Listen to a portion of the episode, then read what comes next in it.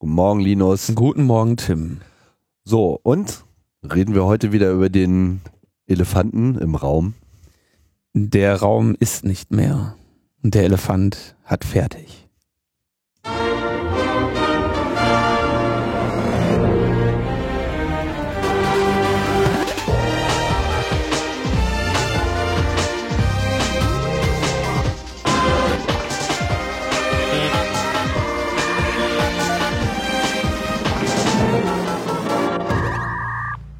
Logbuch Netzpolitik Nummer 209.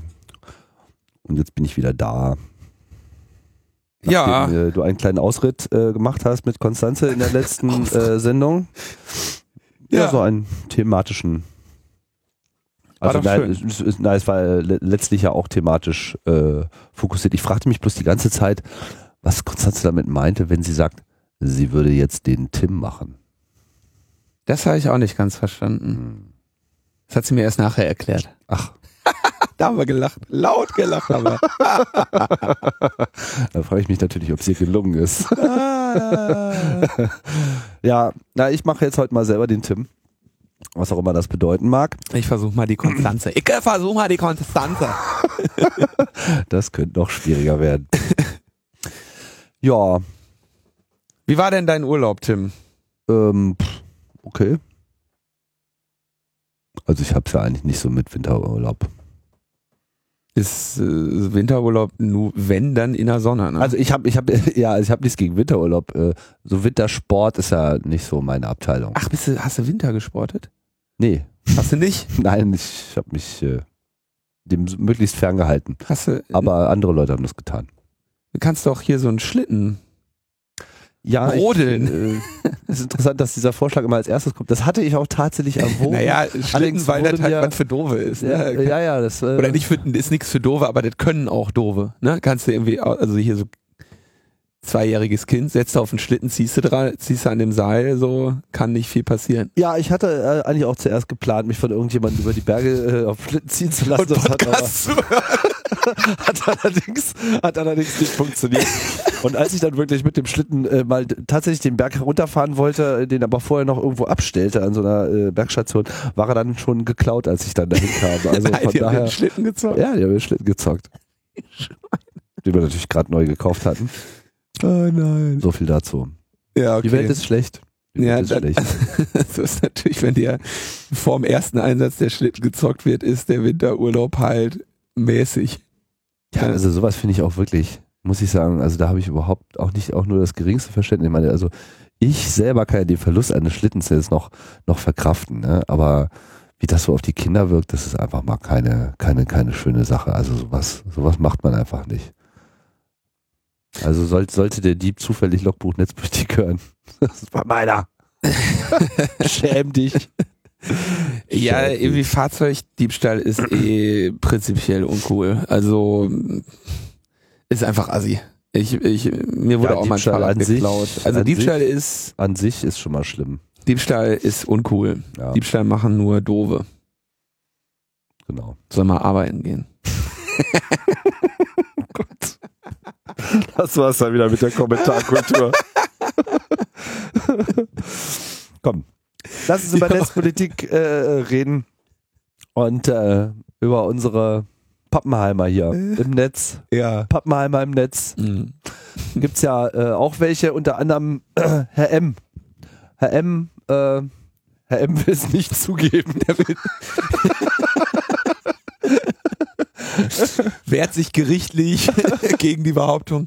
Nein, also tatsächlich ein, ein Fall, der, ähm, der wirklich äh, an dieser Stelle mal, äh, also der äh, einen Konflikt zeigt, der gerade in dieser, in unserer Gesellschaft wütet und der auch mit, mit dem entsprechenden äh, mit der entsprechenden Mehrperspektiven, Mehrschichtigkeit betrachtet werden muss. Also es gibt einen äh, jungen Mann namens Anas M. Ich glaube, der äh, ist aus Syrien nach Deutschland gekommen, mhm.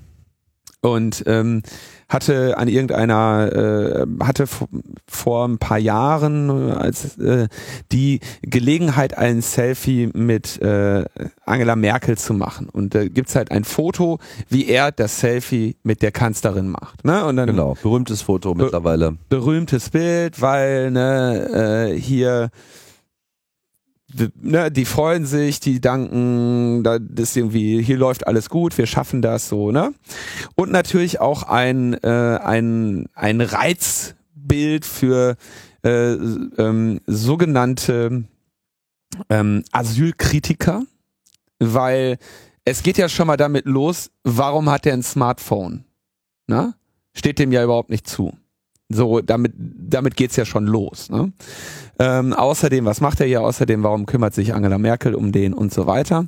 Ähm, weil äh, finde ich, kurze äh, Bemerkung, finde ich immer interessant, ne, dass, dass so ein Smartphone in der deutschen Gesellschaft immer noch so als Luxusartikel äh, angesehen wird. Also die Omnipräsenz dieser Geräte weltweit, die muss, der muss man sich einfach bewusst sein. Es ist vor allem, also man, ähm, dieser, dieser Smartphone-Sache liegt nämlich eigentlich was ganz anderes zugrunde.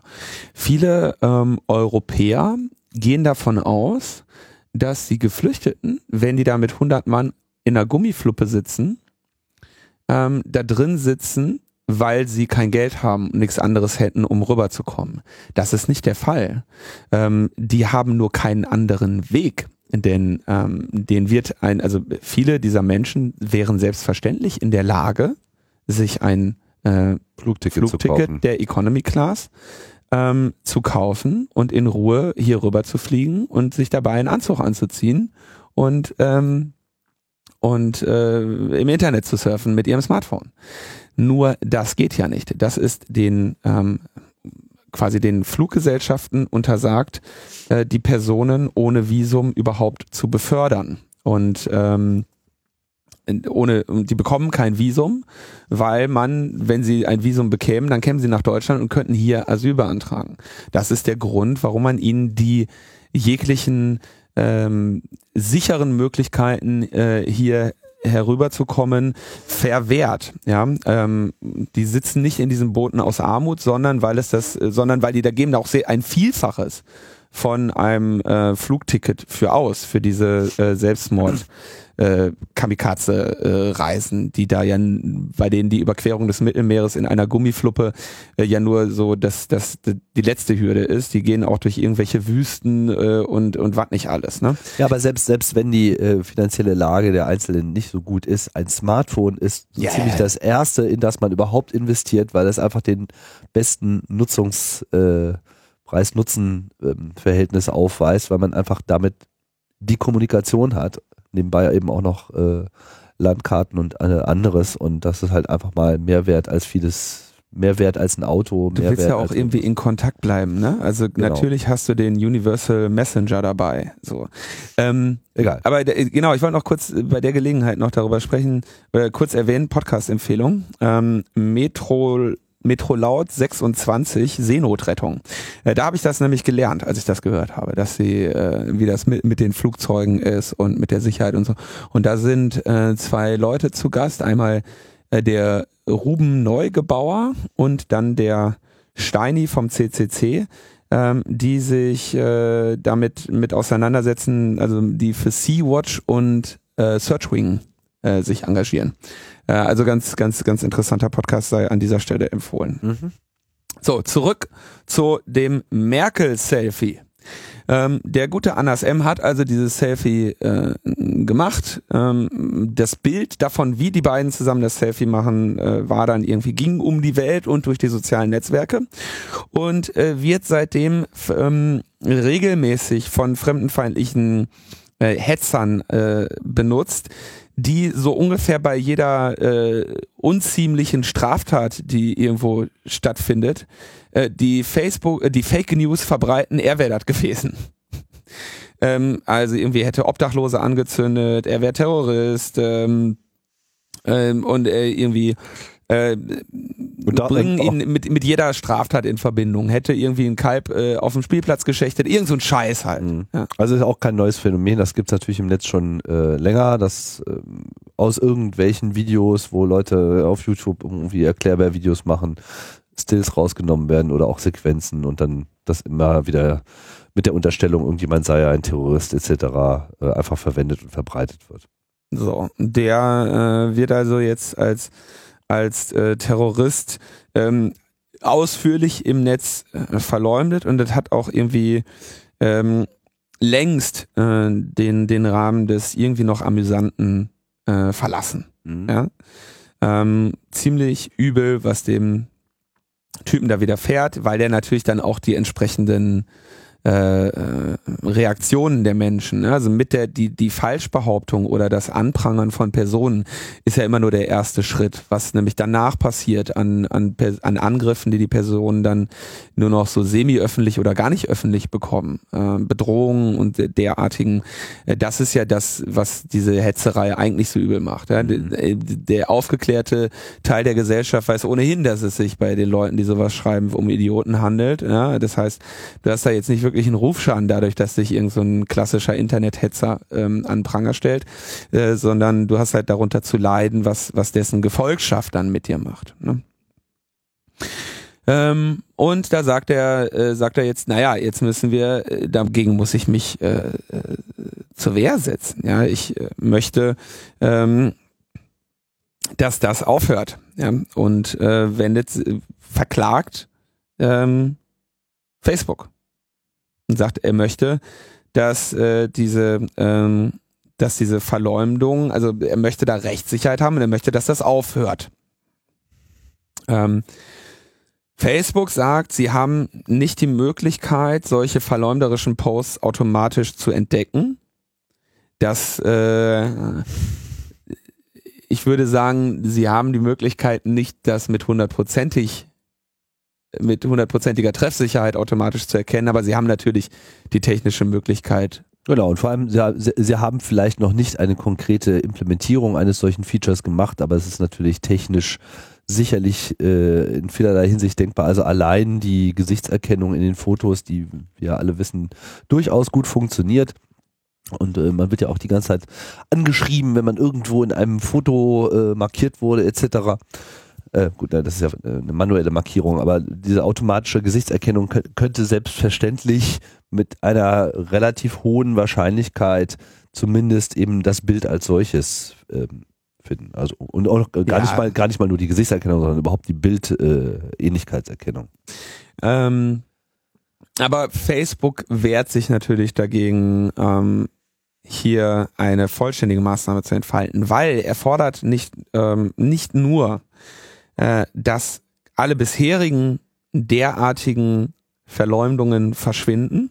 Sondern halt auch künftig keine mehr kommen. Sondern künftig alle findet und löscht. So. Und ich meine, prinzipiell ist, muss man jetzt erstmal sagen, das ist ein Anspruch, der, denke ich, nachvollziehbar ist. Und wo wir auch alle sagen würden, das ist, ist auch richtig, ne? Wenn dieser Mensch einer fortwährenden Verleumdungskampagne durch Fremdenfeinde ausgesetzt ist, dann hat er natürlich einen begründeten Anspruch darauf, dass es aufhört, ja, und dass Facebook etwas dagegen tut. Mhm. Ähm, jetzt stellt sich natürlich die Frage, was kann Facebook dagegen tun? Und ähm, das Problem ist, wenn wir wären dann in so einem Bereich, der äh, ja ähm, einer privatisierten Rechtsdurchsetzung gewissermaßen. Facebook will natürlich vermeiden, ähm, dass sie dazu ver, ver, verurteilt werden, so etwas tun zu müssen.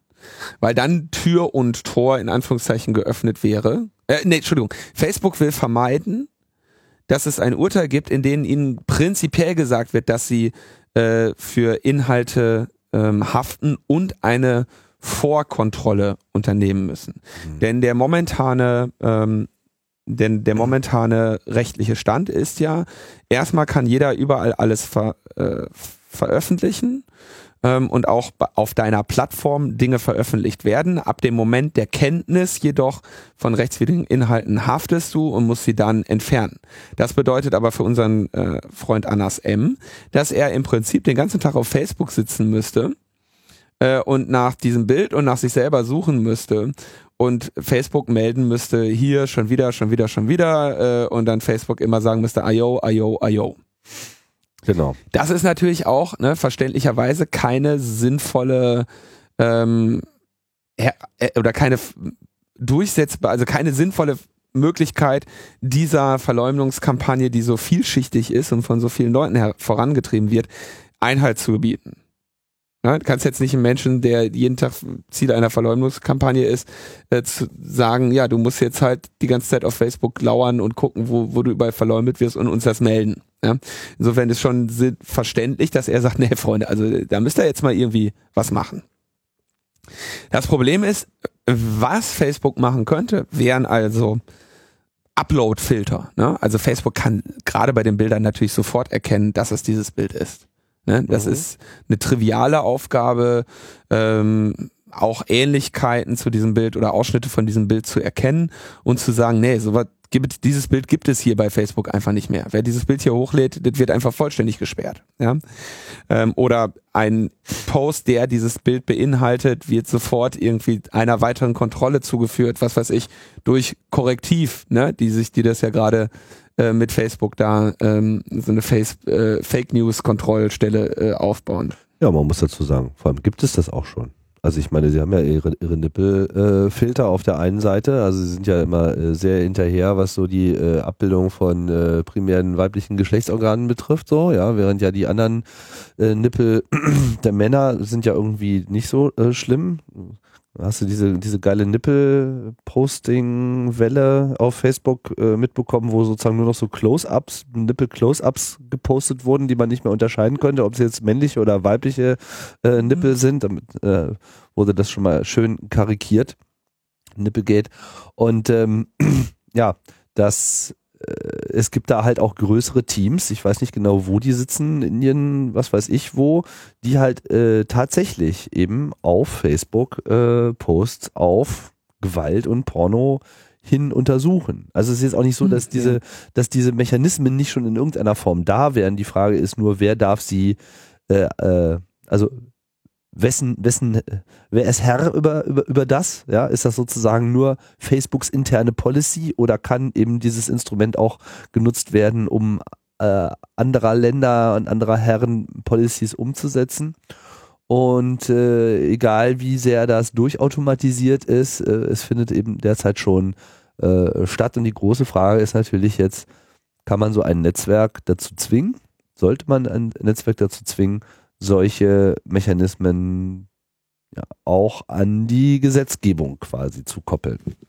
Und Facebook. Oder an die, Recht, Entschuldigung, an die Rechtsprechung zu koppeln. An die Rechtsprechung und vor, vor allem, es wäre eben, ne, es würde eben weitergehen, weil wenn du, wenn du dieses Problem effektiv für, ähm, für die Gesellschaft als solche dauerhaft lösen möchtest, mhm. dann sagst du einfach, Facebook haftet für Verleumdung. Fertig. Und dann werden die sich entsprechend bemühen müssen, da nicht reinzurasseln. Ne? Das heißt, sie müssten dann eben ähm, die entsprechenden Maßnahmen ähm, ergreifen, damit sie, damit ihnen das nicht mehr passiert. Ähm, mit anderen Worten, das ist das, was äh, Markus Beckedahl auch in seinem Vortrag beim 33C3 ähm, als Privatisierung der Rechtsdurchsetzung genannt hat. Ne? Da haben wir nämlich dann dieses, ähm, dieses Problem, dass das Recht schon durchgesetzt wird, gesp äh, gesprochen wird, ähm, bevor es zum Tragen kommt. Nämlich in dem Fall, Facebook würde ähm, äh, vorzensieren äh, quasi. Ne? Also Facebook käme dann in die, ähm, in die Situation, selber diese Entscheidung zu treffen, was ähm, äh, Verleumdung oder was Recht ist und was Unrecht.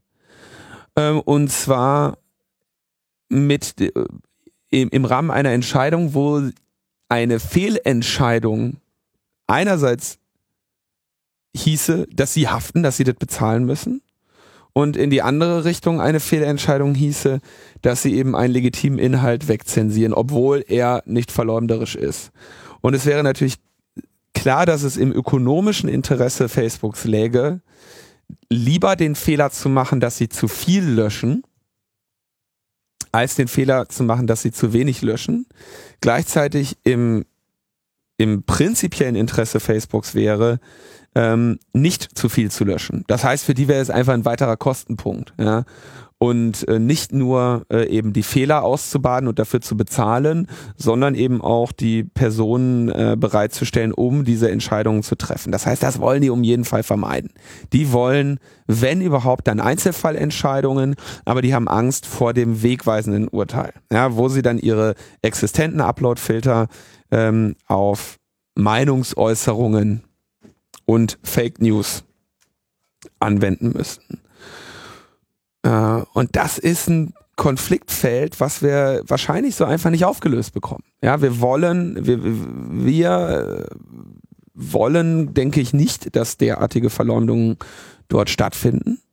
Und gleichzeitig wissen wir, was die strukturelle Antwort auf, auf diese oder die strukturelle Lösung für ein neues Problem wäre nämlich die Errichtung einer, ja, der Begriff wird oft benutzt, eben einer Zensurinfrastruktur. Und äh, man kann nur hoffen, dass die Gerichte da die Gefahr erkennen und irgendwie einen Mittelweg finden, der es einerseits Anas M ermöglicht, ähm, ne, in Frieden weiterleben zu können, andererseits aber ähm, die, mög die zukünftigen Möglichkeiten der freien Meinungsäußerung auf Facebook ähm, weiterhin bereithält.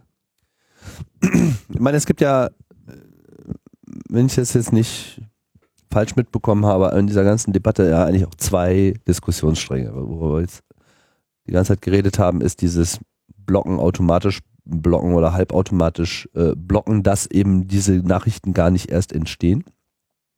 Das andere ist natürlich das konsequente Verfolgen einer äh, Verbreitung, weil sehr wohl könnte man ja mit diesen selben Werkzeugen auch äh, herausfinden, wer hat es denn, denn ursprünglich gepostet. Also es ist innerhalb von Facebook natürlich überhaupt gar kein Problem, von einer beliebigen Nachricht mal eben den Ursprungsposter herauszufinden. Also wenn Sie behaupten, das ginge nicht, das glaube ich Ihnen einfach mal gar nicht.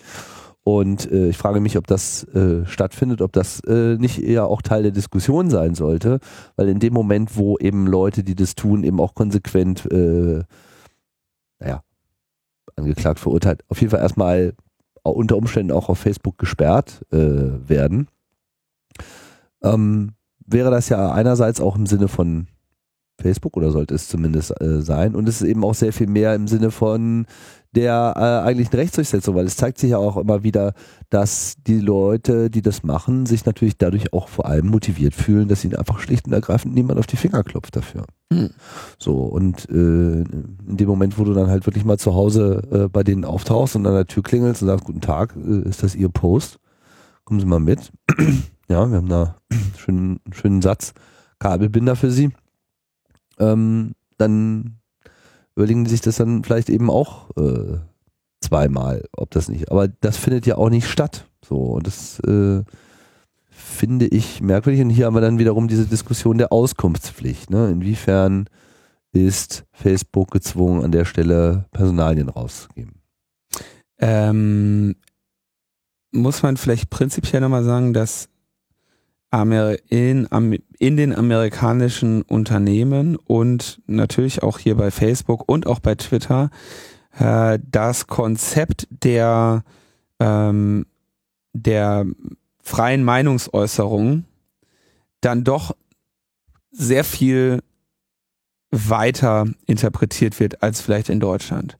Also sie sagen auch, ja, so eine Verleumdung und so, das ist im Zweifelsfall nicht okay, aber die haben sehr hohe, ähm, sehr hohe Standards für freie Rede.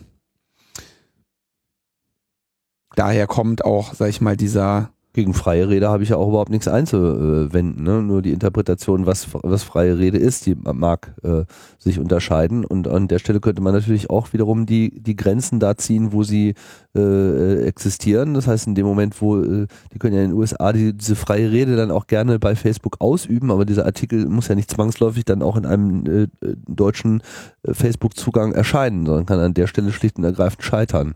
Beziehungsweise wenn man eben äh, sagt, okay, was ist die Quelle? Quelle und man merkt so, ah ja, okay, das ist zwar jetzt hier deutscher Inhalt, aber das kommt dann auch aus irgendeinem so Breitbart-Spin-Off, der in den USA oder auf den Cayman Islands oder was weiß ich, in Russland oder so sitzt. Äh, dann kann man das zwar vielleicht nicht juristisch äh, verfolgen, beziehungsweise nichts ju juristenkompatibles an Adressen und Ans äh, Ansprechpartnern generieren, aber man könnte zumindest sagen, okay, äh, ihr, ihr dürft jetzt sozusagen eure Nachrichten gar nicht mehr nach Deutschland verbreiten, einfach als Sperre. So, dann äh, erledigt sich das Problem in gewisser Hinsicht auch erstmal vorübergehend, zumindest bis neue Wege gefunden sind darum herum. Also ich denke, das wären auch alles Maßnahmen, über die man zumindest debattieren sollte. Ich habe da jetzt auch keine äh, gute Lösung dafür und das ist auch, glaube ich, ein Dilemma, in dem wir uns jetzt hier generell befinden. Man sieht eben die berechtigten Proteste der Betroffenen und man äh, mag auch Verständnis aufbringen für die äh, zunächst einmal gezogenen Schlussfolgerungen daraus, aber wir sehen natürlich auch das Problem, dass hier äh, anderen Kontrollmöglichkeiten und Verbotsmöglichkeiten Tür und Tor geöffnet wird, die wir dann auch nicht haben wollen, wo man dann natürlich auch wieder abwägen muss, was, was ist, was wiegt schwerer, ja, also die Not des Einzelnen, ja, oder die, ähm, die Angst aller an langfristigen negativen Konsequenzen daraus. Die Hoffnung ist, dass es irgendeine ähm, Lösung gibt, die einerseits hohe ähm, rechtliche Standards an eine derartige Forderung bindet, andererseits eine relativ schnelle Durchsetzung der Forderung, ja, und eben möglichst bitte unter Beteiligung von einer äh, Justiz und nicht unter Beteiligung von einem äh, Facebook, äh, wir machen das mal nach Gutdünken, sondern einer, einer Regelung, die irgendwo äh, ja legislat äh, juristisch gebackt ist. Ne? Was wäre das? Zum Beispiel ein spezieller äh, administrativ höher priorisierter Nutzerzugang für Law Enforcement, die sozusagen so Polizeistreifen auf Facebook, die mit anderen Werkzeugen arbeiten können, als es normale Nutzer machen, vielleicht nicht derselbe Umfang, den äh, Facebook hat. Ich meine, das ist natürlich genauso problematisch. Nee, du willst keine, du willst keine, äh, du willst natürlich keinen Schnellzugriff von deutschen Gerichten auf Facebook haben, die sagen hier äh, einmal das raus, ne? Aber du willst auch nicht, dass die Entscheidung ja, nicht, nicht, nicht von, den Gerichten, aber zumindest von der Polizei. Ja, noch schlimmer.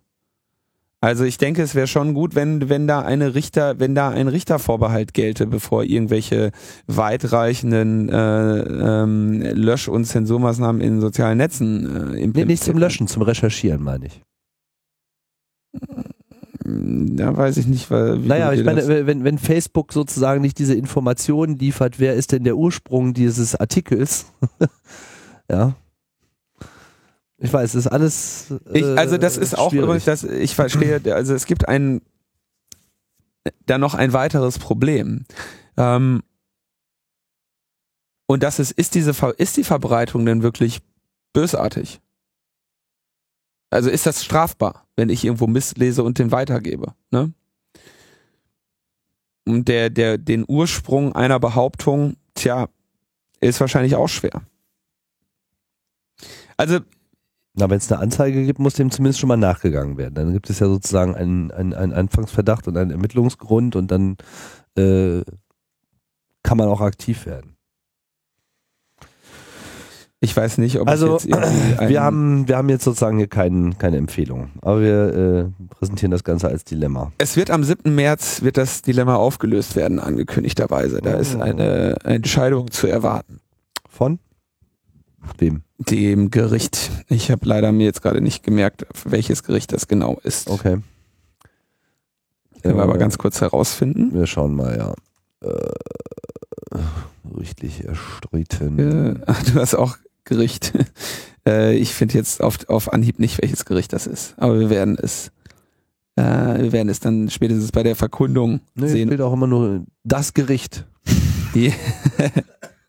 In dem Artikel, den ich verlinkt habe, es gibt ja hunderte dazu. Das jüngste Gericht. Kommen wir zum nächsten jüngsten Gericht. Genau. Das jüngste Gerücht. Das ähm, Social Bots. Social Bots, ja, ich muss das immer noch erzählen. Es ist jetzt schon einige Zeit her, dass es eben diese, äh, dass die Social Bots die den Deutschen Bundestag äh, beschäftigt haben. Da gab es einmal eine, eine Sachverständigenanhörung im Bundestagsausschuss Digitale Agenda und einmal eine, ähm, eine vom Ausschuss für Bildung und Technikfolgenabschätzung in Auftrag gegebene Studie äh, des Büros für Technikfolgenabschätzung, die dann durchgeführt wurde vom VDI, VDE ähm, oder ja. Ähm, bei der ersten Anhörung im Bundestagsausschuss Digitale Agenda ähm, war unter anderem Markus Reuter von Netzpolitik.org dort, aber auch, ähm, wenn ich mich nicht täusche, der äh, Christian Stöcker, äh, der inzwischen Professor in Hamburg ist und äh, lange Zeit die Spiegel Online Netzwelt geleitet hat. Ähm, also Menschen, die äh, von dem Phänomen durchaus eine Ahnung haben. Ähm, und bei ich war also bei der äh, ich war einer der insgesamt 25 an äh, zu, zu Rate gezogenen Sachverständigen bei äh, für die äh, Studie des Büros für Technik Folgenabschätzung. Und ähm, warum haben die sich mit diesem Thema Social Bots so weit auseinander, so viel auseinandergesetzt? Weil ja immer wieder die Rede davon ist, dass ja ähm, die Wahlen äh, ne, auf diese Weise manipuliert wurden, dass es also eine politische Einflussnahme gibt mittels äh, Social Bots und dass diese äh, eine Gefahr für die Demokratie sei. Also man findet tatsächlich immer wieder äh, so äh, Überschriften, ne? eine Gefahr für die Demokratie, Wahlmanipulation und sonstige Dinge, die die Leute da beschäftigen. Jetzt gehen wir mal kurz einen Schritt zurück. Ähm, Social Bots sind tatsächlich jetzt kein neues Phänomen. Ne? Also es gibt die solange wie es diese sozialen Netzwerke gibt, insbesondere bei Twitter gibt es ähm, eine Reihe an Bots.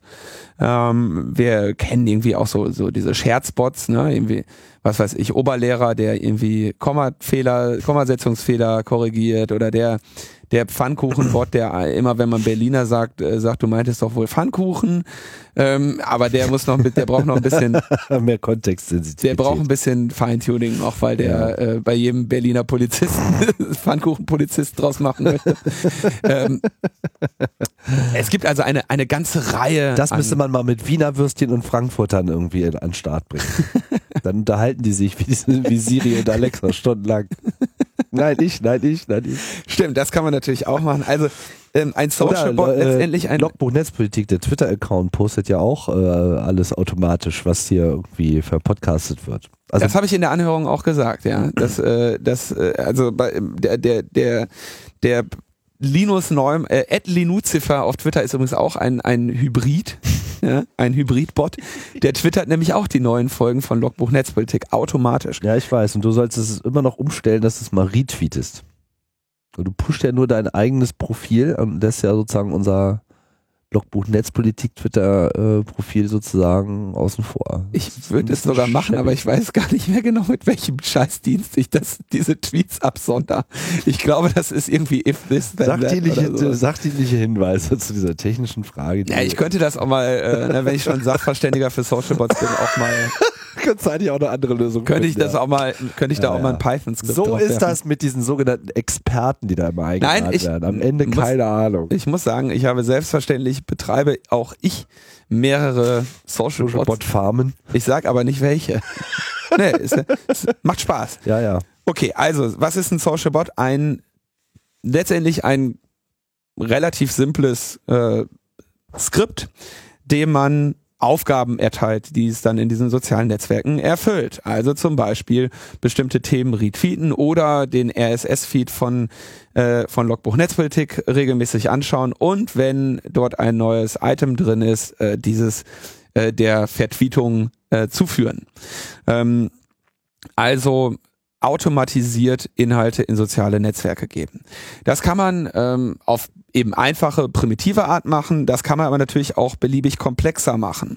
Und äh, was, was sich als Phänomen ergeben hat, ist, dass es inzwischen eben sogenannte Armeen von Bots gibt. Ich nenne sie eher Herden, weil das noch nicht ganz so sehr nach Cyberwar klingt, äh, also Herden an, an Bots gibt, die äh, man quasi als Meinungsmacher oder Meinungsvertreter in, äh, in Debatten geben kann. Und die zum Beispiel bei den Presidential Debates in den USA dann irgendwie äh, äh, Trump One getwittert haben und irgendwie jeden, der Clinton One äh, getwittert hat, irgendwie mit einem Link beglückt haben, wo drin steht, Clinton ist gefährlich oder sowas. Ne? Also man versucht sich quasi durch Masse und Automatisierung äh, des Diskurses in den sozialen Medien zu bemächtigen. Übrigens, der erste Fall, weil jetzt immer alle über den amerikanischen Wahlkampf reden, aber ich finde, man kann das an dieser Stelle auch nochmal erwähnen. Oder der erste richtige Sündenfall in dieser Hinsicht war meiner Meinung nach diese Gamergate-Geschichte, die ja auch komplett aus der Hand gelaufen ist. Ähm, auch da gab es nachweislich ähm, ja, solche Botfarmen, die halt in diese Debatte mit eingegriffen haben. Mhm. Aber andererseits, ich meine, es gibt natürlich auch Stimmen, die meinen, es geht eigentlich dabei nur um äh, Ethik in der Journalismus über Ach so, ja, Gaming-Kultur. Ja. Ne? Der, dass es das gibt, ist unstrittig. Ähm, worüber natürlich jetzt die Diskussion entflammt ist, ist das eine Gefahr für die Demokratie und werden so Wahlen manipuliert? Und ähm, die Studie des äh, Büros für Technikfolgenabschätzung kommt äh, wenig überraschend zu dem sinnvollen Ergebnis, dass das jetzt nicht unbedingt eine immediate Gefahr für die Demokratie ist und dass es sehr unwahrscheinlich ist, ein Szenario zu konstruieren, in dem Social Bots ausgerechnet ähm, schuld daran sind, dass eine Wahl äh, zu einem anderen Ergebnis gekommen ist. Ja, ähm, es ist aber natürlich sinnvoll, über das Phänomen der Social Bots aufzuklären, weil sie zum Beispiel für Followerzahlen oder der Anzahl an Pfaff-Sternchen, die ein Tweet hat, ähm, relevante Mengen an Ver numerischer Verzerrung herbeiführen können. Nur ob das jetzt eine Gefahr für die Demokratie ist, das wage ich arg zu bezweifeln und äh, diese äh, Einstellung habe ich eben auch äh, dort ähm, vertreten, wurde dafür äh, tatsächlich von mehreren ähm, äh, so, ja, wie will man das sagen, also Journalisten oder, oder Leuten, die auch ins Internet reinschreiben, harsch kritisiert, ja, ähm, weil denen irgendwie nicht ganz klar war, weil die die Studie nicht gelesen hatten, ja, in der eben auch drin steht, das sind eigentlich alle so äh, vertreten haben und dass die, dass das Büro für Technikfolgenabschätzung an dieser Stelle mit dieser Studie eben auch äh, zu diesem Ergebnis kommt, dass das jetzt hier keine großartige Gefahr für die Demokratie ist und dass wir davon ausgehen können, dass auch in Zukunft die Wahlen noch äh, von den Wählern äh, entschieden werden. Ein Beispiel, was ich da ähm, genannt habe, ist, ne, wir haben seit 60 ähm, Jahren in Deutschland die Bildzeitung. Wir haben seit äh, 30 Jahren Privatfernsehen. Äh, wir haben Millionen äh, Ausgaben natürlich im Bereich der Wahlwerbung. Wir haben auch heute schon irgendwie hanebüchene Wahlplakate äh, bei jeder Wahl äh, an den an den Masten hängen. Ne? Und es ist jetzt sehr unwahrscheinlich, dass allem, ausgerechnet Social Bots, ja, vor allem sehr weit oben mhm. hängt da äh, allerlei Unsinn. Und es ist jetzt unwahrscheinlich, dass ausgerechnet Social Bots jetzt die neue Gefahr für die Demokratie sind. Ne? Ist einfach äh, unwahrscheinlich. Äh, vor allem, wenn man sich dann mal, das hatte äh, auch Patrick Beuth schon in einem Artikel mal gemacht, einfach mal äh, zugrunde legt, wie viele Twitter-Nutzer gibt's denn in Deutschland? Ja, und da ist die, die Schätzung ist irgendwie zwischen, ähm, äh, zwischen ein und vier Millionen. Ja, und ähm, was die Forscher, wenn ich da mal kurz sagen darf, was die Forscher da unlautererweise machen, Die, es gibt da ein, zwei Forscher, die behaupten, ja, das ist jetzt hier die große Gefahr für die Demokratie. Die nehmen Studien, äh, die, die führen Studien durch, in denen sie äh, versuchen, äh, den Effekt von Bots zu messen. Und was sie, was sie messen, sind kurzfristige Effekte auf Einstellungen. Also die messen dann sowas wie, ah ja, äh, wenn die Leute hier in sozialen Netzen mit Meinung XY konfrontiert werden, dann nähern sie sich dieser Meinung an. Ja. Aber quasi, das sind kurzfristige Effekte. Ja, das heißt nicht, die haben jetzt einmal kurz auf Twitter geguckt und jetzt wählen die anders. Ja, das sind also ähm, diese Effekte hast du kannst du in der Psychologie regelmäßig nachweisen. Bekannte Effekte sind irgendwie ähm, ein, eine Studie, die immer wieder äh, zitiert wird, ist, Leute haben in, haben ein, an einem psychologischen Experiment war äh, teilgenommen. In, in der einen, die eine Hälfte hat einfach die ganze Zeit nur Bilder von alten Leuten bekommen und, und Wörter, die mit Altsein und Vergänglichkeit äh, konnotiert sind. Und die anderen Leute haben irgendwie die ganze Zeit so dynamisch, jung und Sport äh, gesagt bekommen. Und die abhängige Variable, also das, was gemessen wurde in dem ähm, in dem äh, in, in dieser Studie war, wie lange haben die nachher gebraucht vom von der Tür wo sie verabschiedet wurden, bis zum Fahrstuhl. Ja, und es war tatsächlich so, dass die Leute, die irgendwie eine halbe Stunde lang mit alt und gebrechlich und vergänglich und langsam geprimed wurden, im Schnitt eine Sekunde länger gebraucht haben zum Fahrstuhl, als die Leute, die ähm, die ganze Sport, die, die Sportdynamik und so weiter geprimed. ja? Das heißt aber nicht, dass diese Menschen für den Rest ihres Lebens langsamer gegangen sind. Ja? Zum Fahrstuhl. Zum Fahrstuhl. So, ich meine, wenn Sport das, das gesamte Leben, die sind auch nicht früher gestorben. Der, vor allem, wenn, wenn, wenn, wenn, wenn, wenn das wirklich äh, einen Einfluss gehabt hätte mit dem Sport, dann wären sie nicht zum Fahrstuhl gegangen, sondern zur Treppe. ich, also diese, diese Ergebnisse, die es durchaus gibt, ne, die haben dann auch, der, der ist natürlich die Werbung durchgedreht damals, ne, die, die haben dann auch so mit versucht, mit subliminalen äh, Reizen ähm, irgendwie Coca-Cola zu verkaufen. Der so, ne? Coca-Cola-Frame ne? und so. Hm. Äh, das hat sich alles äh, dann irgendwie in Wohlgefallen aufgelöst. Also du hast äh, kurzfristige Effekte dessen, worüber du gerade nachdenkst, auf das, was du jetzt gerade tust. Ja, ganz klar. Und wenn dir gerade Argumente äh, genannt wurden, die das andere sinnvoll erscheinen lassen, dann nähert sich deine Position dem ein wenig an. Ähm, die Frage ist aber, diese Effekte sind natürlich zu unterscheiden von dauerhaften Effekten. Und von einem dauerhaften Effekt, der jetzt irgendwie dazu führt, dass plötzlich eine Wahl manipuliert wurde, weil irgendjemand irgendwo 350.000 Socialbots hat. Sorry, wer sich ein bisschen mit, mit Wissenschaft äh, in diesem Bereich auseinandergesetzt hat, der weiß, dass das äh, dem Lachtest nicht standhält. Äh, das habe ich auch so gesagt. Das war eben eine sehr pointierte Äußerung und äh, deswegen habe ich auch den gesamten, den gesamten Gram äh, äh, abbekommen von den, von den Forschern, die halt damit jetzt gerade eine, eine Karriere machen. Ja? Mhm. Ähm, ja, naja, also ich denke wissenschaftlichen Fortschritt.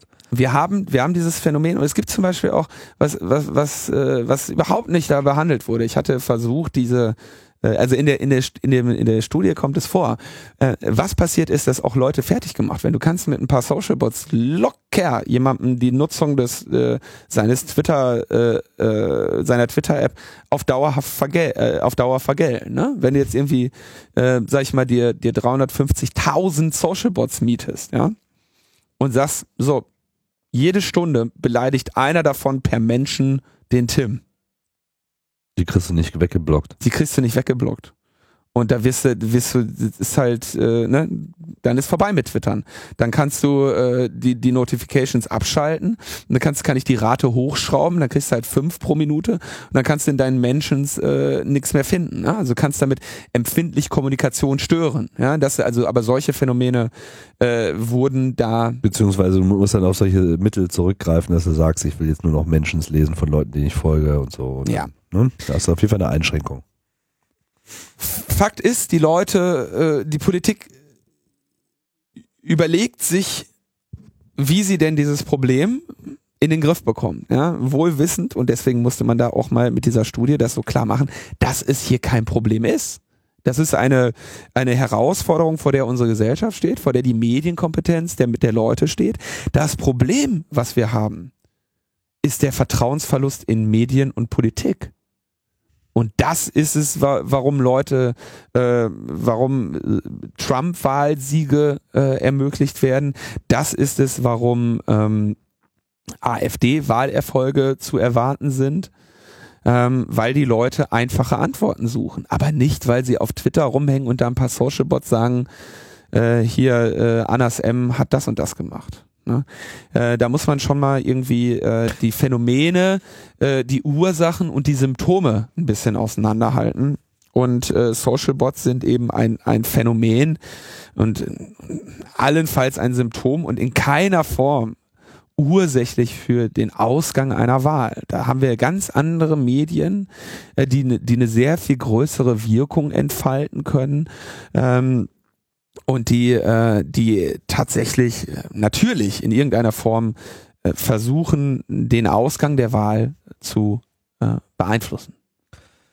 Ja, bleibt aber trotzdem äh, eine schwierige Debatte, so, weil natürlich auch solche DDoS-Behavior äh, durchaus zu verurteilen ist, unabhängig davon, ob damit jetzt eine Wahl entschieden werden kann oder nicht. Mhm. Ja, mal schauen. Wir werden auf jeden Fall allem, was äh, sich die Bundestagswahl so äh, in den Weg stellen kann in diesem Jahr, ohnehin hier weiter beobachten und vertiefen, wo es angemessen ist. Noch kurz zu diesem, äh, zu diesem Thema. Ähm, die politischen Forderungen, äh, die da ursprünglich im Raum standen, mhm. waren ja irgendwie, was weiß ich, Verbot und äh, äh Internet, äh, hier äh, Personalausweispflicht im Internet und solche Sachen, die kommen ja dann immer wieder natürlich sofort hoch von, äh, äh, von Seiten der, ja, sagen wir mal, der Hardliner und natürlich aus, aus der CDU, ähm, wo die beheimatet sind. Diese Forderungen sind alle weg. Es gibt jetzt noch so die halbwegs vertretbare und moderate Forderung der oder den moderaten Vorschlag der Grünen, der lautet, äh, naja, dann mach doch eine Kennzeichnungspflicht, ne? damit dann hab, haben wir ein Queue, dann können Leute erkennen, ach okay, das ist hier kein Mensch, ne? muss ich irgendwie rausfiltern. Ähm, das ist ein Gedanke, der, ich glaube, ein Problem löst, was noch nicht unbedingt da ist, aber der im Zweifelsfall auch keinen Schaden anrichtet. Ja? Insofern kann man da mal sagen, da ist ähm, diese Übertreibung des Problems, wo der Übertreibung des Problems wurde durch diese Studie sinnvoll ähm, Einhalt geboten. Und wenn die Politik jetzt unbedingt meint, da irgendetwas tun zu müssen, wie es eben der Fall ist, wenn ein Thema dauerhaft die Medien bestimmt, äh, dann wäre dieser Vorschlag der Grünen da eben äh, im Zweifelsfall der Vorschlag, der ähm, keinen Schaden anrichtet und unter Umständen tatsächlich das Potenzial hat, ähm, den Menschen die Orientierung in diesen sozialen Netzwerken zu erleichtern.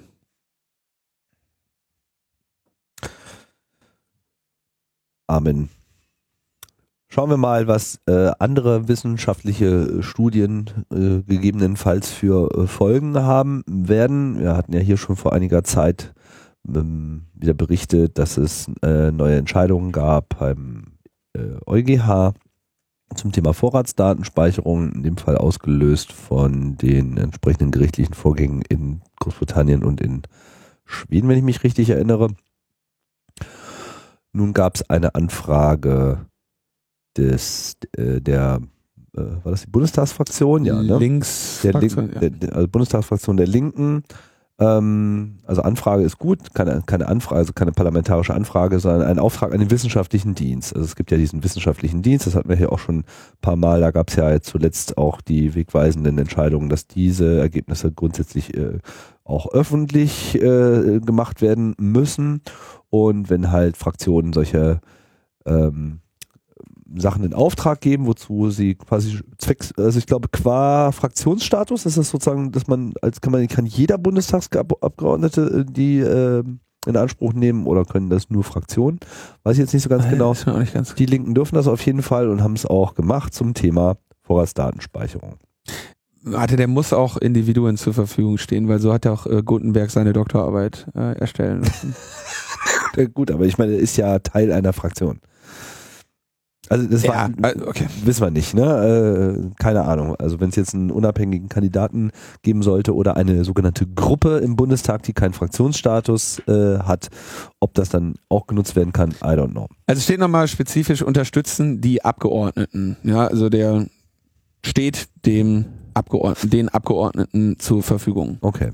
Gut, gehen wir mal davon aus, das kann jeder beantragen. In diesem Fall waren es halt die Linken. So, was ist da jetzt bei rausgekommen? Ähm, der wissenschaftliche Dienst des Bundestages zieht die Regelung, also das aktuelle Gesetz der äh, Bundesrepublik Deutschland ähm, ja, in Zweifel, weil es ähm, offenbar nicht den äh, Anforderungen des Bundesverfassungsgerichts entspricht oder bezieht sich das auf die EU, EU, GH? EU, EuGH. Äh, okay, also ist sozusagen jetzt eine Reaktion auf die äh, neue Entscheidung des EuGH und hier wird dann im Wesentlichen festgestellt, dass äh, der EuGH ja gesagt hätte, dass Vorratsdatenspeicherung nur angemessen ist bei Vorliegen eines Verdachts für eine schwere Straftat. Das findet sich in dem aktuellen Gesetz nicht. Dass äh, anlassloses Speichern äh, geografisch nur auf eingegrenzte Gebiete beschränkt sein, also nur auf geografisch eingegrenzte Gebiete beschränkt sein soll. Auch das ist nicht der Fall. Und, und das hatten wir ja hier auch im Vorfeld zu der ganzen äh, Frage immer wieder und immer wieder, dass es eben hier keine Ausnahmen oder keine Schutzregelungen gibt für sogenannte Berufsgeheimnisträger. Das bezieht sich halt unter anderem, vor allem natürlich auch auf Journalisten oder auch Ärzte. Oder auch Beratungsgruppen, ich weiß nicht ganz genau, wie äh, weitgreifend die Definition von Berufsgeheimnisträgern äh, ist, aber es gibt das halt. Mo ähm, der Heiko Maas würde natürlich sagen, dass es all das gibt, ähm, allerdings ja immer nur nachher. Ne? Also du hast eine Beschränkung auf ähm, schwere Straftaten.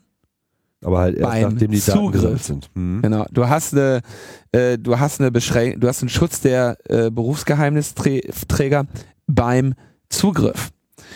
Ähm, Also es wird zwar alles gespeichert, aber sie meinen, ja, aber man darf ja nicht alles abfragen. Und das ist ja Genau, sozusagen ja. nicht, das ist ja genau die, die, die Grundkritik an der Vorratsdatenspeicherung äh, der Gegner, die halt immer sagen, naja, wenn alles gespeichert wird, dann sind einfach die Begehrlichkeiten ähm, immer groß und die äh, gebotene Kontrolle lässt sich in dem Sinne nicht umsetzen und äh, in dem Moment, wo halt ein Elefant im Raum ist, äh, kann er dann sozusagen sich auch alles ja. bemächtigen, was äh, ihm gerade so in den Kram passt.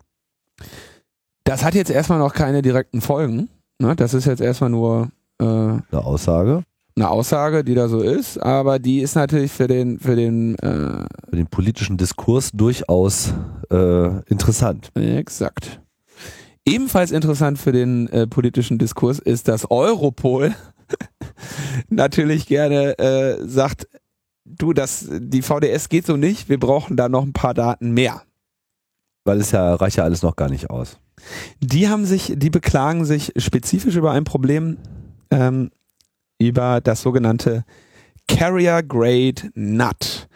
Äh, was, Was- heißt Carrier Grade NAT? Genau, das sollte man mal er- erklären. Also NAT heißt Net Address Translation, wenn ich das richtig. Net, ja, Network Address Translation. Also das ist sozusagen das, was es euren Geräten im Heimnetz ermöglicht, dass der Router allen Geräten, die dahinter angeschlossen sind, Zugang zum Netz zu geben, obwohl man eigentlich nur eine einzige Adresse zugeteilt bekommt. Die bekommt man nur deshalb zugeteilt, weil eben Adressen knapp sind. Hier, das bezieht sich also explizit auf das alte IP-System, IPv4-Adressen, das was sozusagen ja, von Anfang an in, in diesem Internet verwendet wurde. Mittlerweile gibt es ja diese Transition auf den neuen Adressbereich, der dieses Problem so nicht hat.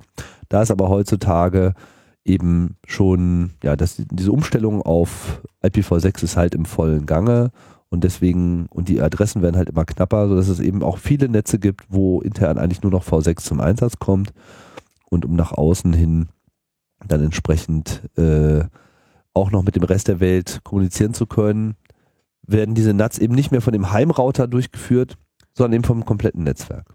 Auch. Ja, also. Ähm, bei uns ist Also nicht nur, aber auch. Zunehmend Maß. Um das nochmal zu, zu sagen, also mein, wenn ich jetzt meinen Computer frage, welche IP-Adresse hast du denn? Ja, dann sagt er mir, ich habe 192, 168, 23, 99. Das ist die, Jetzt hast du die rausgegeben. Jetzt habe ich sie rausgegeben. Das ist nämlich eine RFC 1918 Adresse, also eine lokale, die lokale Adresse, die ich in Tims Netzwerk habe. Und wenn ich dann aber jetzt eine Seite aufrufe im Internet und mir von dieser Seite sagen lasse, welche IP habe ich denn, dann sagt die, du hast eine IP, die mit 9132 anfängt. Ähm, das ist die, diese IP-Adresse hat quasi Tims Fritzbox und wenn der Tim jetzt auf die gleiche Seite geht, dann wird er auch diese IP-Adresse angezeigt bekommen. Das heißt, ähm, nach draußen sieht erstmal alles, was aus Tims Netzwerk kommt, wie eine IP-Adresse aus. Und genau das gleiche macht jetzt der, ähm, in der Regel machen das Mobilfunkanbieter, aber auch andere Netzanbieter, weil es eben gar nicht mehr so viele V4-Adressen gibt, so dass sie die halt rotieren müssen oder einfach mal mehrere Kunden unter einer IP-Adresse zusammenwerfen. Das wiederum führt dazu, wenn jetzt, ähm, wenn jetzt also von einer IP-Adresse Ungemach ausgeht und die Polizei sagt, hör mal, wer hatte denn diese IP-Adresse zu diesem Zeitpunkt? Dass die Netzwerk Netzbetreiber dann mit einer Liste an Personen antworten und sagen, das sind die Leute, die diese IP-Adresse zu diesem Zeitpunkt hatten. Und das, kann, das ist natürlich jetzt ein Problem aus Sicht von Europol, weil die wollen ja wissen, wer es genau war. Das heißt, die fordern nun eine Ausweitung und zwar auf äh, und das ist nicht, nicht, unbedingt so einfach. Die wollen, dass die, die Port-Übersetzungen äh, mitgegeben werden, weil was, äh, was das NAT im Prinzip macht, ist, der NAT-Server weiß ja quasi zu diesem Zeitpunkt, wer wer ist, welcher Kunde wer ist und trennt in intern anhand der Ports, über die die sprechen. Also der Kunde sagt, hey, ich will mal da und dahin und sendet quasi ein, ein, von einem bestimmten Source zu einem ge gewissen Destination Port und im NAT wird das einfach nochmal umgeworfen und alles auf eine IP-Adresse gemerged und dann hat er quasi ein Mapping, hinter welchem seiner Source Ports sich welcher Kunde befindet. Und diese Daten möchte Europol jetzt bitteschön auch gesammelt haben, sodass ähm, am Ende die, der, die Trennung wieder so weit wäre, dass man zumindest die Fritzbox findet von Tim mhm. und nicht ähm, 20. Oder mehr.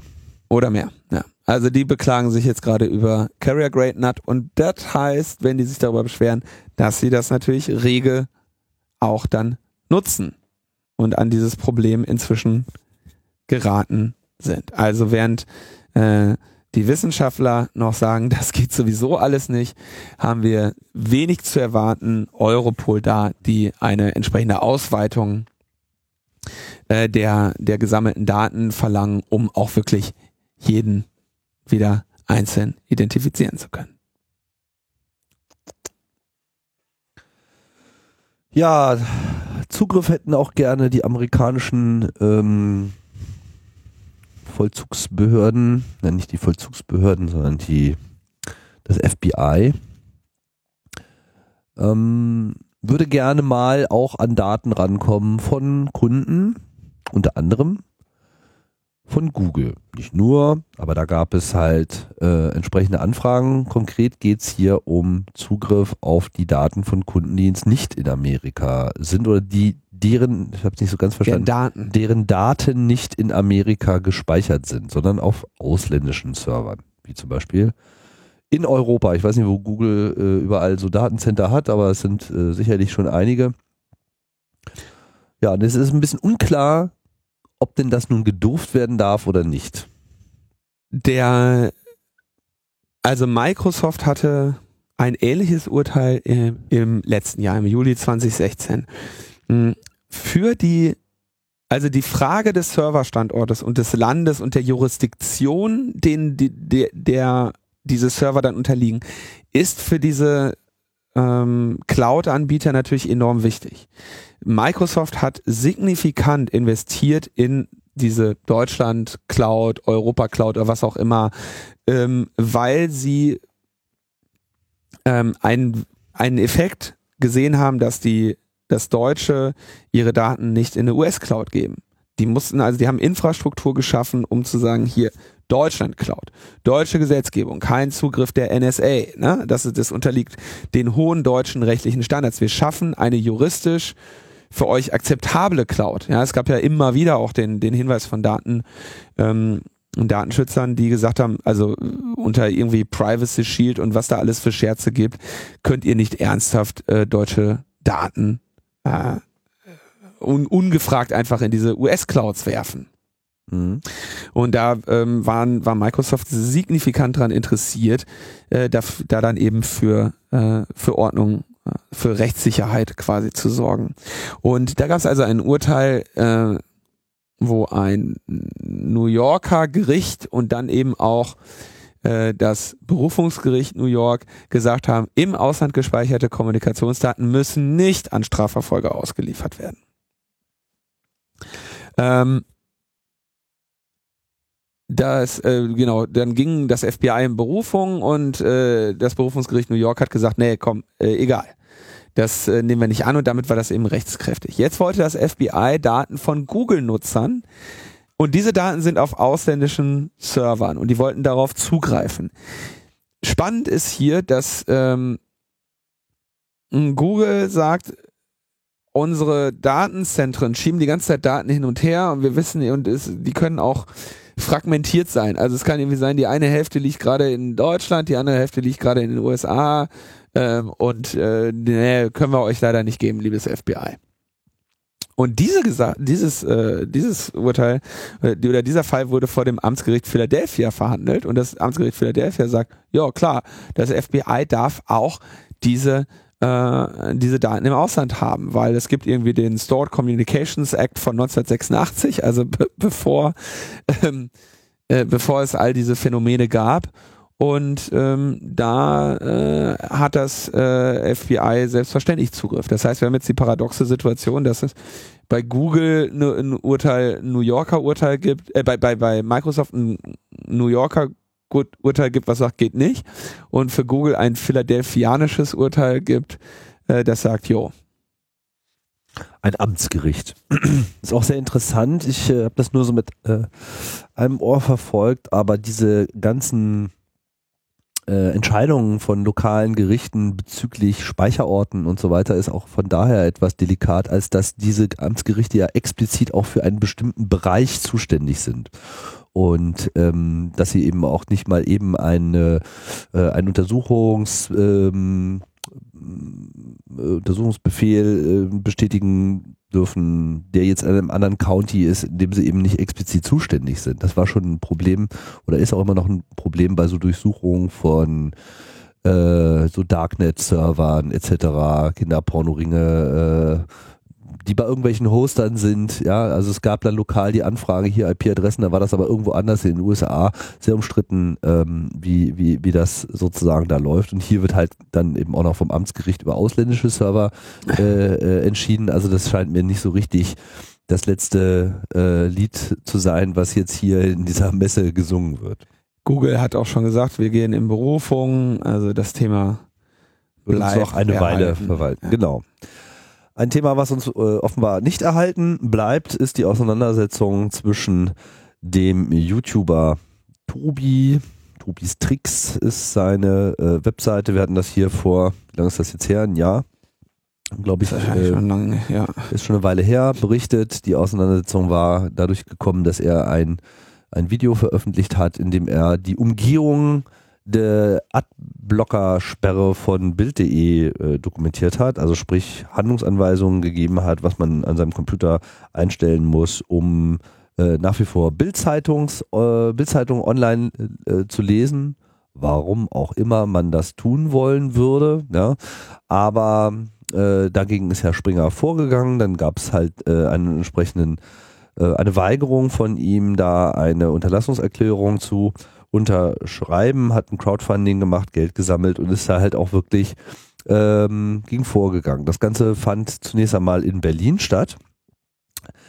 Da es aber ein ja, verwandtes, ich weiß nicht genau, wie man das nennt äh, in der Rechtsprechung. Inhaltlich absolut verwandte. Äh, also nicht nur inhaltlich, sondern auch von den beteiligten äh, Unternehmen ja. her äh, ähm, ähnliches ähnliche Gerichtsauseinandersetzungen gab in äh, Hamburg, wo Springer und AO sich ja äh, seit einiger Zeit beklagen. Also AO ist ja der Hersteller von diesem Adblock Plus, um den es ja äh, auch bei Tobi ging. Wurde der ganze Prozess nach Hamburg äh, verwiesen. Nun ist das Hamburger Gericht ja dafür bekannt, in Sachen Urheberrecht doch sehr nah an äh, den Verlagen und so weiter zu sein, ohne ihn da jetzt irgendeine äh, Parteiung unterstellen zu wollen, aber es ist einfach so von der von dem Ergebnis, was dort normalerweise erzielt wird, immer alles etwas knifflig. Ja, und nun kam es zu einer Entscheidung und hier wurde Axel Springer, dem Axel Springer Verlag Recht gegeben und Tobi hat jetzt angekündigt, dass er es damit auch belassen sein wird, weil das Geld, was er bekommen hat, um diesen Prozess zu führen, ist aufgebraucht. Ich glaube, seine Nerven auch. Und er hat jetzt keine Lust, da in die Berufung zu gehen, akzeptiert das Ganze, hat damit natürlich auch mehr Kosten, kann im Prinzip auch von Bild nochmal von äh, auf Schadensersatz verklagt werden. Weiß ich nicht, ob die das dann auch noch durchziehen. Ähm, ja. Naja, also der, der, der Gerichtsfall hatte so ein paar, also mit, dass das irgendwie, äh, dass es nach Hamburg ging, war ja schon mal ein bisschen ärgerlich. Und ähm, eine weitere Wunder, etwas Wundersames in diesem Prozess war, dass es kurz vor dem Prozessbeginn ähm, ein weiteres Gutachten oder ein neues Gutachten eingereicht wurde vom Springer Verlag. Mhm. Das war irgendwie äh, viele, viele Seiten, wo sie dann irgendwie versuchen, auf irgendwie zu erklären, dass es äh, techni eine technisch wirksame Maßnahme ist, äh, was äh, Springer da versucht mit diesem Adblock-Blocker. Denn äh, wir erinnern uns, die Argumentation, warum sie das verbieten wollten, ist ja folgende. Die, die, Lizenz, die Lizenzbedingungen quasi, unter denen ähm, Springer diese Inhalte bereitstellt, beinhalten, dass diese Werbung angezeigt wird. Wer nun einen Adblocker nutzt, verletzt die den Wunsch des Urhebers, was die Bedingungen der Darbietung angehen, angeht. Und ein Adblocker-Blocker ist somit eine Maßnahme zur Sicherstellung der Einhaltung der Lizenzbedingungen des Urhebers. Ähm, diese, eine ähnliche Argumentation gibt es bei den Kopierschutzen. Und da haben wir ja auch die uralten Urteile, wo gesagt wird, wer, also quasi ein Tool zur Umgehung des Kopierschutzes von DVDs, darf nicht in äh, Umlauf gebracht werden, weil der Kopierschutz eine legitime Maßnahme zur Durchsetzung des Interesses des Urhebers oder des Rechteeigners an dieser Stelle ist. Interessant, dass man jetzt hier ein Video als Tool äh, sehen könnte. Das erst, aber das war jetzt erst der, der Streitpunkt. Jetzt, ja. kommt, jetzt mhm. kommt Springer und sagt, wir haben hier noch, kurz vor Prozessbeginn werfen der irgendwie, weiß ich nicht, 60 Seiten Gutachten in den Ring und sagen, haben wir übrigens auch noch hier, bitteschön. Und das Gericht sagt, ah, alles klar, schönes Gutachten, nehmen wir äh, nehmen wir mit auf in die im Prinzip Beweismittelaufnahme. Und der Anwalt von Tobi sagt, na Moment, äh, hier, ich will einen Schriftsatznachlass, das heißt, ich will Zeit haben, mir das alles, mich damit vertraut zu machen und darauf zu antworten. Und das äh, Gericht sagt aber, na, nee, wir haben nicht mehr viel Zeit, weil eine der Beisitzerinnen unserer Kammer wechselt und es kommt jetzt ein neuer Richter und dann müssten wir den neu einarbeiten wir wollen ja irgendwann auch mal hier zu Potte kommen. Also wir urteilen jetzt hier ab. Und äh, dann haben die geurteilt und jetzt eben die äh, Begründung gegeben. Und die Begründung ist, sie sagen also erstens, Springer hat einen Unterlassungsanspruch gegenüber diesem Tobi, weil das, was er da verbreitet, ist etwas, was sie Geld kostet. Zweitens sagen sie, der Adblocker-Blocker ist eine äh, wirksame technische Schutzmaßnahme im Sinne der Gesetze und damit ist, begeht der Tobi eine verbotene Handlung im Sinne des Urheberrechts, wenn er Mittel verbreitet, die zur Umgehung der Schutzmaßnahme geeignet sind. Mhm. Und außerdem haftet er als Täter und dabei ist es unerheblich, ob er das, ob er gewerblich vorgeht oder als Hobbyist äh, mit seinem äh, kleinen YouTube-Kanal. Und weiterhin vermuten sie, dass eine Wiederholungsgefahr besteht. Das heißt, die haben den auf voller Breite äh, die, die Schuld und die Haftung gegeben und damit eben auch äh, den Weg aufgemacht, dass Springer jetzt Schadensersatz von ihm fordern könnte. Was völlig absurd ist, ne? Aber äh, so ist eben die, die Rechtslage. Ähm, eine Berufung hätte ihn äh, 15.000 Euro gekostet und hatte relativ wenig Aussicht auf Erfolg und aus diesem Grunde macht er das jetzt nicht.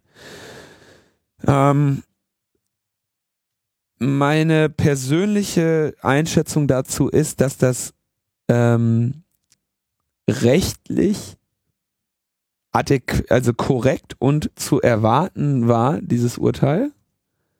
Gleichzeitig halte ich aber dieses Recht an dieser Stelle für mangelhaft beziehungsweise nicht akzeptabel. Ja? Also man mhm. müsste, um da jetzt nochmal sinnvoll Recht zu bekommen, müsste man wahrscheinlich ausführliche Änderungen am Gesetz vornehmen.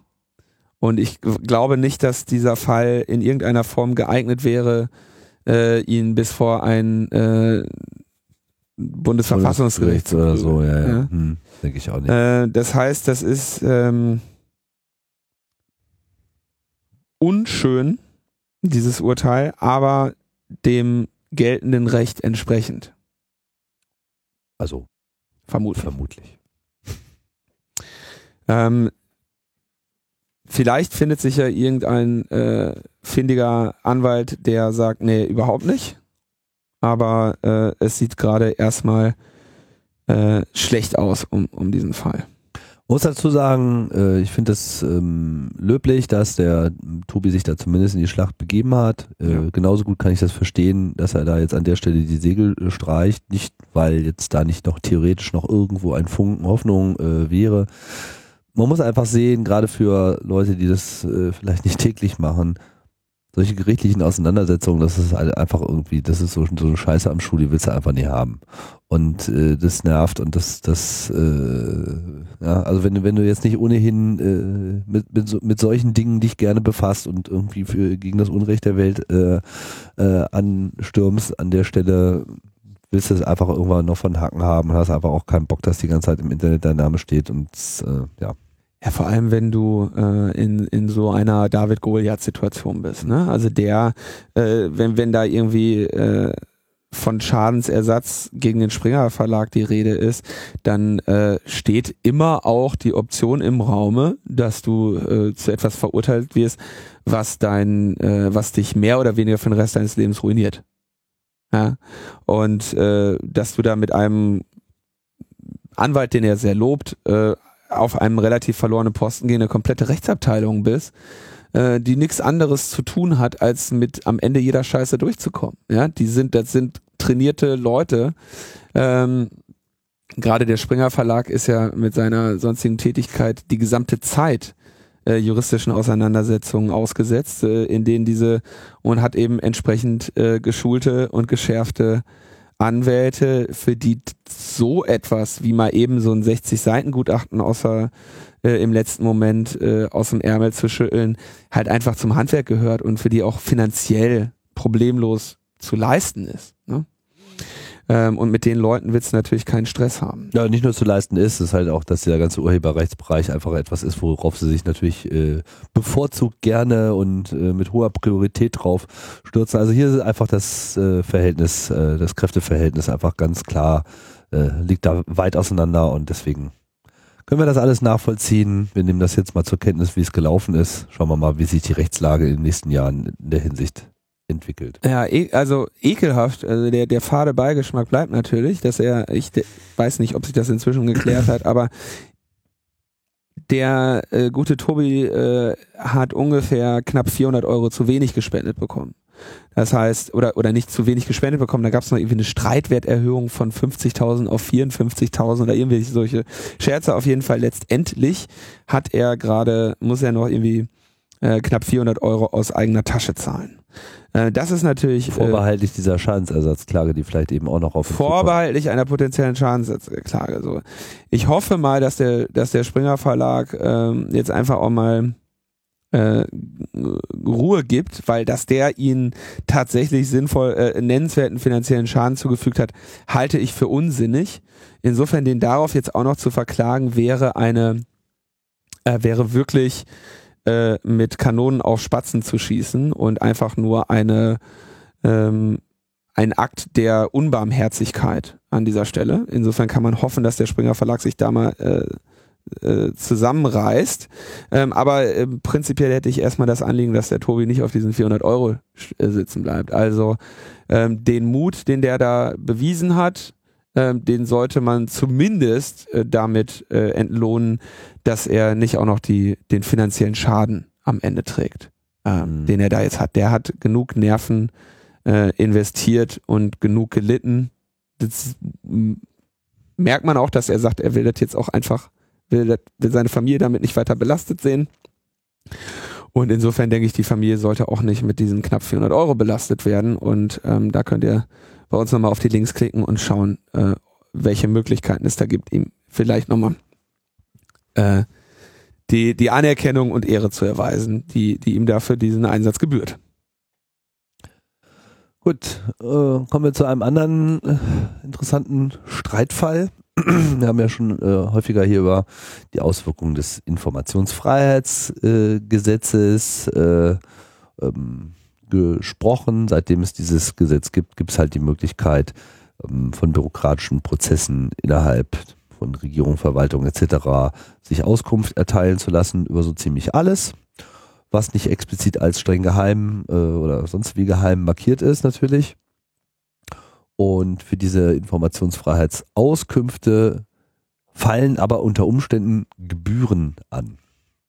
Nun ist die Praxis so, dass äh, nicht nur Gebühren erhoben werden, sondern teilweise auch Auslagen, wie das so schön heißt, ähm, angeführt werden von den Behörden, um Auskünfte zu machen. Gerade bei erhöhten Datenmengen müssen dann auf einmal unglaublich viele Kopien erstellt werden und das ist ja alles total teuer, wie wir wissen. Und man kriegt dann halt so äh, Preise wie im Copyshop äh, ähm, berechnet, was natürlich dazu führt, dass diese Anfragen eben sehr teuer werden. Und man hat schon immer so ein bisschen den Eindruck, dass das äh, ein vorgeschobenes Argument ist. Ja, jetzt äh, gab es da eine entsprechende Klage gegen diese äh, Praxis äh, zwei Journalisten, Daniel Drepper, Niklas Schenk, ich weiß nicht genau, was die machen, weißt du das? Äh, ich, ich kommt mir aus diesem Korrektivumfeld. Äh, nee, äh, ja doch, genau. Daniel Drepper ist auch bei, bei Korrektiv. Und ähm, Okay, also politische die Journalisten, Schiene, die genau, Ecke diese, da, ne? diese Schiene da, genau, und es gab eine Anfrage beim Bundesinnenministerium, die zwar dann entsprechend auch Informationen geliefert hat, aber dann eben einen Gebührenbescheid äh, hatte, in Höhe von 15.000 äh, Euro für diese Sache, ne, und darin waren halt unter anderem enthalten 2.184,35 Euro nur für das Ausfertigen von Kopien ja, obwohl ich mir durchaus vorstellen könnte, dass die Kopien nie haben wollten, sondern das Ganze einfach auf den Stick bekommen hätten. Und aber die das das Bundesverwaltungsgericht dieser Fall äh, ging eben vor das Bundesverwaltungsgericht und äh, das Bundesverwaltungsgericht sagt, nee, die die 2.184,35 Euro für Kopien, die kriegen die auf jeden Fall zurück. Genau. Gebühren werden jetzt erstmal so, kann man, kann man erheben, so, aber eben keine Auslagen. Ähm, ähm, also jetzt müssen wir gucken, was, was heißt das, ne? Also wenn du, äh, die, die müssen dir das kostenlos kopieren, wenn der Kopierer da steht. Die können dir aber offenbar diese anderen Kosten, die da ja auch noch Teil des, äh, der, der Auseinandersetzung waren, die können sie dir durchaus äh, in Rechnung stellen, wenn sie da welche haben, ähm, für die sie eine, eine Rechtsgrundlage haben. Ja, also die können, wenn sie irgendwie zusätzlichen Aufwände haben oder sowas, die jetzt über das Kopieren von vorhandenen Daten hinausgehen, dann können sie offenbar argumentieren und können diese Gebühren auch verlangen. Aber wunderschön, da ist deswegen auch hier nochmal der Hinweis, wenn für Auskunftsanfragen an Behörden Gebühren anfallen, die irgendwie, die vertretbar sind und die sie begründen können und die recht, rechtmäßig sind, dann übernimmt Wikimedia die Kosten, wenn die Ergebnisse äh, der Wikipedia oder Wikidata zugutekommen. Ähm, also im Sinne von, dass die ein, Rechts ein Interesse an, dem, an, an der Information haben oder wenn das dann in der Wikipedia landet? Wenn die, wenn die davon profitieren, ich glaube nicht, dass die dann irgendwie so eine strenge Regel dafür ziehen. Aber wenn jetzt zum Beispiel diese wissenschaftlichen äh, Gutachten des Bundes, äh, die, die, die, die, die Gutachten des wissenschaftlichen Dienstes des Bundestages, die ja mal vor kurzem alle freigehobelt wurden. Ne? Mhm. Ähm, ich könnte mir vorstellen, dass das etwas ist, wo dann Wikimedia sagt, äh, natürlich äh, profitiert, profitieren wir das Projekt Wikipedia und unser Vereinszweck davon, wenn das passiert. Und wenn das eben mit Gebühren ähm, verbunden ist, die irgendwie rechtmäßig sind, äh, dann äh, sind wir natürlich als Trägerverein auch bereit, diese zu erstatten. Da gibt es also ein Angebot für, für Deutschland und äh, auch für Österreich. Und äh, außerdem äh, die, äh, die strategischen äh, Klagen äh, nach dem Informationsfreiheitsgesetz, für die es das Projekt äh, Transparenzklagen gibt. Transparenzklagen, wenn ich mich nicht täusche, eine ähm, Zusammenarbeit zwischen Open Knowledge Foundation und der Gesellschaft für Freiheitsrechte. Ja, siehst du mal, habe ich richtig in Erinnerung. Ähm, wo also Strat ne, die Gesellschaft für Freiheitsrechte haben wir ja zu Genüge vorgestellt. Open Knowledge Foundation ist das äh, die Trägerorganisation für unter anderem äh, Frag den Staat und Jugend hackt und solche Dinge. Auch da hatten wir ja die Maria Reimer schon äh, zu Gast. Alles keine, äh, keine neuen. Also man kann sagen, für die Informationsfreiheit ist gerade gibt es gerade sehr viel Unterstützung. Ja, also einerseits können sie dir die Kopierkosten nicht mehr in Rechnung stellen, andererseits gibt es Unterstützung für die Gebühren von äh, Wikimedia und wenn irgendwo mal ein, ein, Rechtsfall zu klären ist, der sinnvoll zu fechten ist, hast du sogar noch äh, Transparenzklagen äh, und den ganzen Verklag den Staatsstyle, der an dieser Stelle auch nochmal ähm, äh, zu empfehlen ist. Da gab es nämlich den 33C3-Vortrag zu ähm, mit einer äh, wunderbaren musikalischen Dar Darbietung. Ähm, das Team umfragt den Staat ist ja inzwischen dafür bekannt und berüchtigt, dass sie ähm, ihre Vorträge mit musikalischen Darbietungen ähm, anreichern. Und äh, dieses Mal war es äh, feuerfrei, äh, was dort äh, dargeboten wurde, denn äh, Feuer F-O-I-A, Freedom of Information Act, ähm, da sieht man, in, in welche Richtung das geht. Und da gab es eben eine, eine sehr schöne musikalische Darbietung, die äh, man äh, sich keinesfalls entgehen lassen sollte. Der Suchbegriff auf mediaccc.de an dieser Stelle, Tim, ist Arne Semsrott. Stefan Wehrmeier hat nur am Ende ah. mitgesungen. So, so. Das wird also nicht korrekt vermerkt, ja. Ähm, Irren ist staatlich, heißt der Vortrag. Ja. Zehn Jahre Informationsfreiheitsgesetz mit äh, großartiger musikalischer Darbietung am Ende. Somit sind wir auch am Ende der Sendung und können noch eine Terminempfehlung äh, abgeben äh, mit fröhlichen Grüßen von Thomas Lohninger.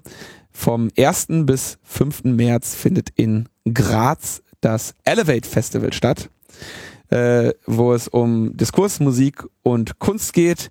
Ähm, das Event äh, was äh, das österreichische Event, das dem Kongress am nächsten kommt, sagt Thomas als persönliche Meinung.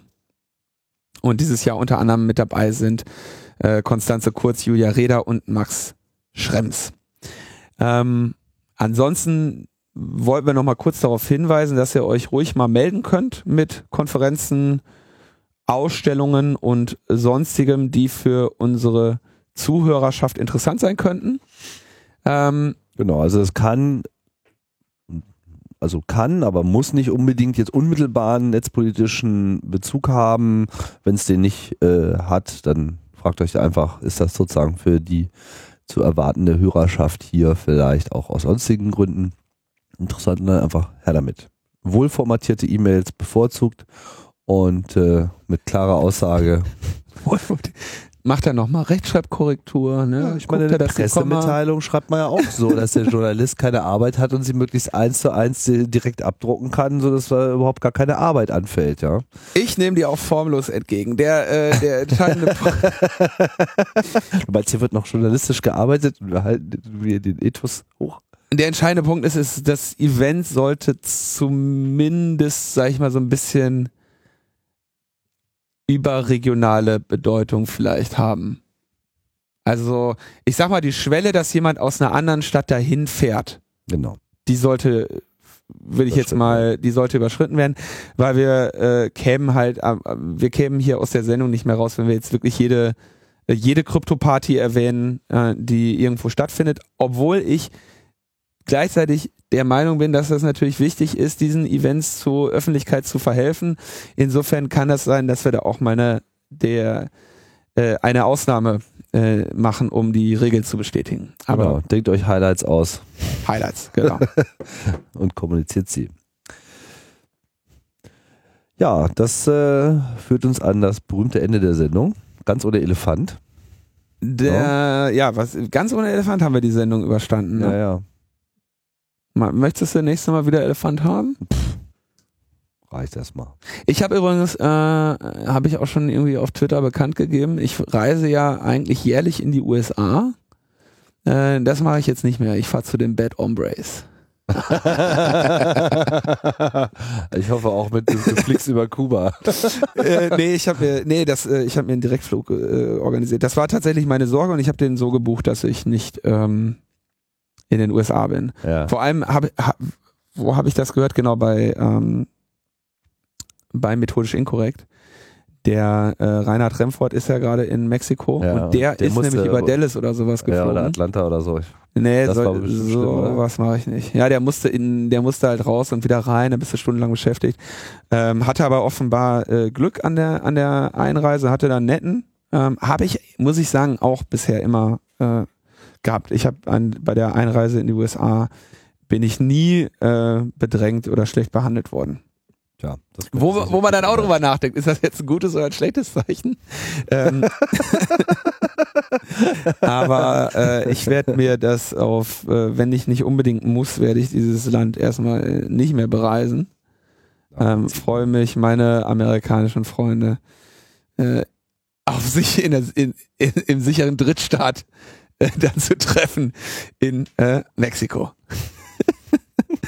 Und äh, dann an dieser Stelle kann ich dann noch danken dem Jens, dem Kai, der Marina, dem Robert und einer unbekannten Person. Und die unbekannten Personen sind wie immer äh, gebeten, wenn sie möchten, sich äh, bei mir zu melden und äh, eine Nennung nachzuholen. In diesem Sinne wünschen wir euch eine gute Woche trotz allem. Und ähm, ja, munter bleiben. Munter bleiben. Ich wollte noch ganz kurz hier mit diesem unbekannte Person. Ne? Ähm, das kann tatsächlich mal passieren. Also wenn man, wenn man, ich habe mir letztens selber was gekauft von meinem Wunschzettel, ja. Ja. Und dann stand da irgendwie so, was woll, woll, hier, Sie schenken das ja, was, was machen wir jetzt?